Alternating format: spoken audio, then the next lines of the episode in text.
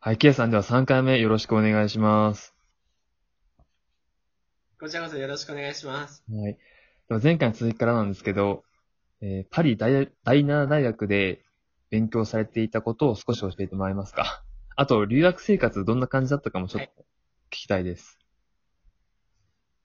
あわかりました。えっと、まずですね、パリ第7大学では、えっとですね、僕が、社会経済学部というところに、はい。えっと、まあ、要は学部としてはまあ入りまして、はい。でそこでですね、主に社会学と経済学をあの勉強していました。本当僕の専門というのは実は本当は政治学だったんですけれども、うん。政治学の授業はですね、僕の行ったそのパリ第7大学には当時、今はちょっとわからないんですけど、当時はなくて、ああ、そうなんですね。専門、そうなんです。専門学部というよりかは、本当になんか一般教養として、まあちょっといくつか政治学の授業があるくらいで、その専門としてはコースが存在しなかったので、まはいあじゃあ、もちろん似てもね、似て非なるものではあるんですけど、同じ社会科学だし、うん。まあ似たような、例えばけ政治学の中では経済的なその政策とかによって、まあそのいろいろなアクターが動くっていうこともあるので、うん。まあ、似ている分野ということで、えっ、と、経済学と。それから社会学っていうのもその国の、まあ、文化とか社会、当時ソフトパワーとか言われてたので、うんまあ、そういったことが政治に反映するっていう側面もあったことから、まあ、関連しているというこの社会学と経済学を学んだような次第です。うん。うん。ケイさんもともとじゃあ法政の時も社会経済両方学んでたっていう感じなんですか？まあ、あの、どちらかというと、それは、教養というか。政治学に関する部分での、えっ、と、はい社会学、経済学だったので、なるほど。例えばこう、何つったらいいんだろうな。えっと、今名前が全然出てこないんですけど、例えばユルゲン・ハーバマスとか、公共の精神とは何かみたいな感じの論を、本を展開している人がいるんですけど、まあ、公共政策とか、まあ、そういったことをやるにあたって、公共っていうものが何なのかっていう定義がないとできないので、うん。まあ、なのでそういった部分でちょっと社会学を学んだりだとかっていうのはしてたんですが、全然専門ではなかった。フランスに行った時の経済学って本当にあの、経済政策とか作ったりとかするやつだから、あの、やっぱりどうしても微分積分とか計算が出てくるんですよね。なるほでもそれは全くやってなかったから、ほとんどついていけなかったですね。ど。はいはいはい。確かに想像するだけでも微分積分をフランス語で勉強するってなんかめっちゃ難しそうですね。もうそもそも微分積分はフラもうあの、できる前提で、うん。それを、あの、こういった政策を作るにあたって、この公式を当てはめると、こういったことが論じられるっていうのを、うんいきなりやるので、うん。おそらくこうやって微分積分なんじゃないかな、みたいな。こういきなりこの公式が出てきてっていうような、はいそん。なレベルです。なので皆さんにお勧めしたいのは、うん。あの、絶対自分の専門がある場合は、あはいの専門のあの勉強をしていかないと、えっと、もちろんその大外国語とかのレベルにもよるとは思うんですけど、あとは第一言語の、うんあの、とてもじゃないけどついていけないですうーん。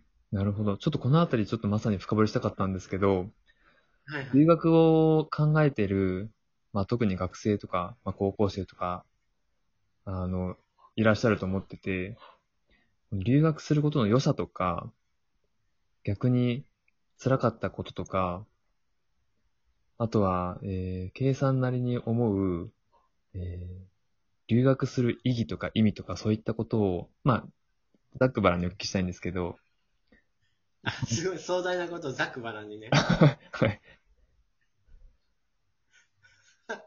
そうですね。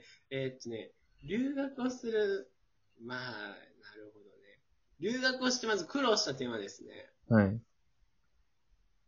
もうとにかく、あのもう言ってることが分かるようにならないっていうことですね。ああ、は相手の言ってること。い。はい。あのスラングもとっても多いし、スラングなんてあの聞いたこともないんで、うん。どこからどこまでがスラングで、で、どこからどこまでが僕が習った普通のフランス語なのかっていうのも全然聞き取れない時期がありましたし、うんあとはそもそもやっぱりこう、自分が言いたいことを本当にうまく伝えられないっていうこうん。とが何よりもしんどかったですね。なるほど、なるほど。そういったスラングとかは大体どれぐらいで分かるようになってきたんですか？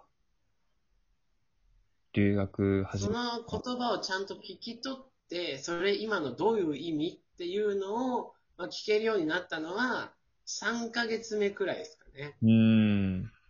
3ヶ月ぐらい。でそのどういう意味って聞いて、意味を、要は、ふつふつ辞典を、なんかこう、口で読んでもらってるような感じなんで、はい、はい、はい。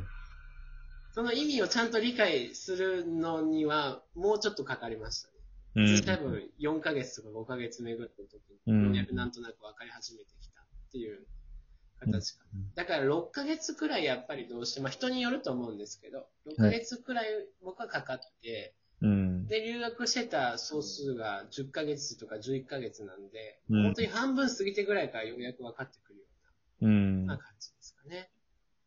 で留学に行ってとっても良かったなと思うのは、うん。まあ、えっと、一つはですね、やっぱり日本っていう国を本当に外から見ることができたっていうこと、まあすごいあの本当にありきたりな言葉なんですけれども、やっぱりこう日本にいると僕ら全員が日本人なので、うん。なんていうか日本っていうものはあまり感じにくいですよね。なんもう全部がほぼ当たり前みたいなはい、はい、はい。形なんですけど、まあ海外っていうところに行って異文化にどっぷりと浸かることによって、うん。あの、向こうにとっての普通が僕らにとっての普通じゃなかったり僕らにとっての普通が向こうにとっての逆に言うと普通じゃなかったりとかするので、うん。そういうところで、あ、僕は日本人なんだ。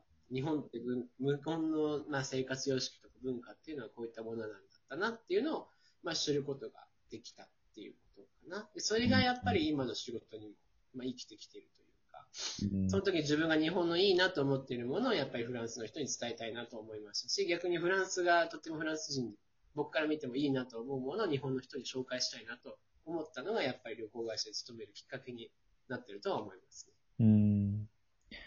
確かになんか日本ってすごいいい国っていう実感もまあ僕もありますし、まあ海外の方からも言われたりするんですけど、なんか自分の中で比較対象がないとなかなかいい国って実感できないなと思ってて、そうですね。で留学とかってこう外から日本のこと見れるんで、すごいその意味ではいい経験かなって思いました。今の話聞いてても改めて思いました。そうですね。あの、行けるものなら絶対に行った方がいいなと思いますね、僕は。じゃあちなみに、ケイさん、フランス語を勉強するときに、パリに行くっていう選択肢は、どう思われますか？なんか世界では、例えばカナダとかも勉強できますし、他のフランス語圏あると思うんですけど、フランスはおすすめしますか？まあそうですね。僕はフランス好きなんで、うん。僕はフランスおすすめするかな。うん。まあ、カナダとかに行くとね、よく聞かれるのが、英語も、まあ、フランス語も両方勉強できるチャンスがあるっていうようなうん。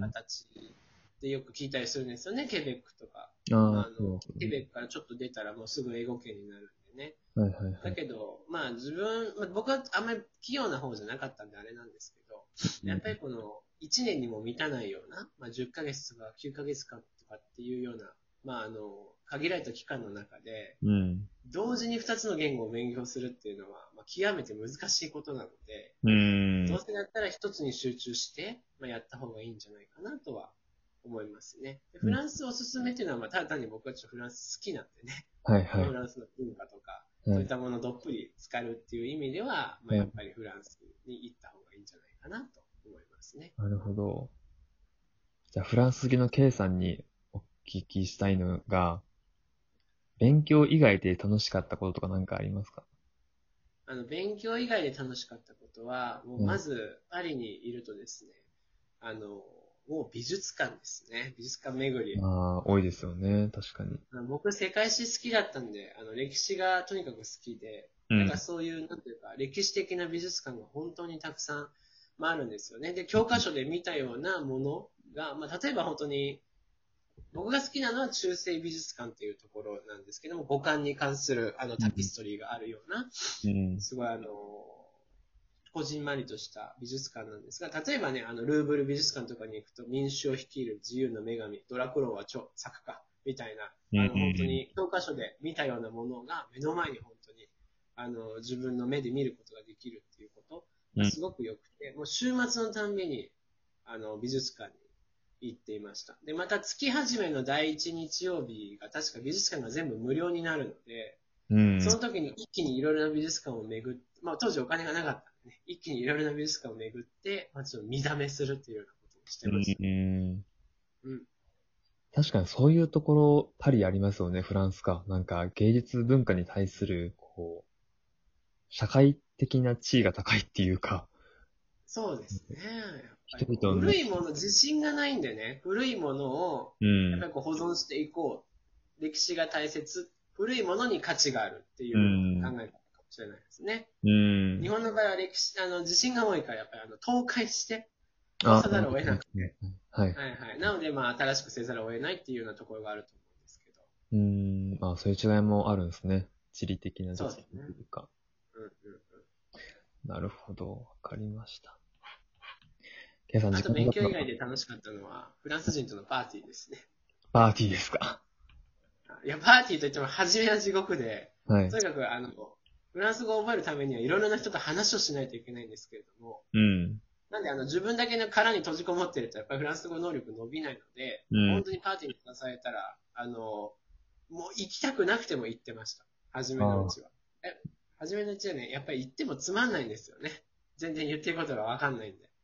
まあね、特になんかスラング多い多いそうですし、会話むっちゃ早そうですし、なかなか難しいですよね、多分ね。そうですね。だけど、その会話がわかるようになってきてからのパーティーは本当に楽しかったですねうん。自分の成長を感じ取れたし、会話は続くし、楽しいしっていうような感じでした。ケイさん結構おしゃべり好きじゃないですか。僕大好きですね。なんかパーティーとか向いてる気がします。まあ、向いてる、向いてないってちょっとわからないんだけど、まあ、あの、嫌いではないですね。ええあそんなこんなんで終わったがよろしいようですね。そうですね。ちょっと残す質問あと1個あるんで、これはまた次回ということでお願いします。ありがとうございました。ありがとうございました。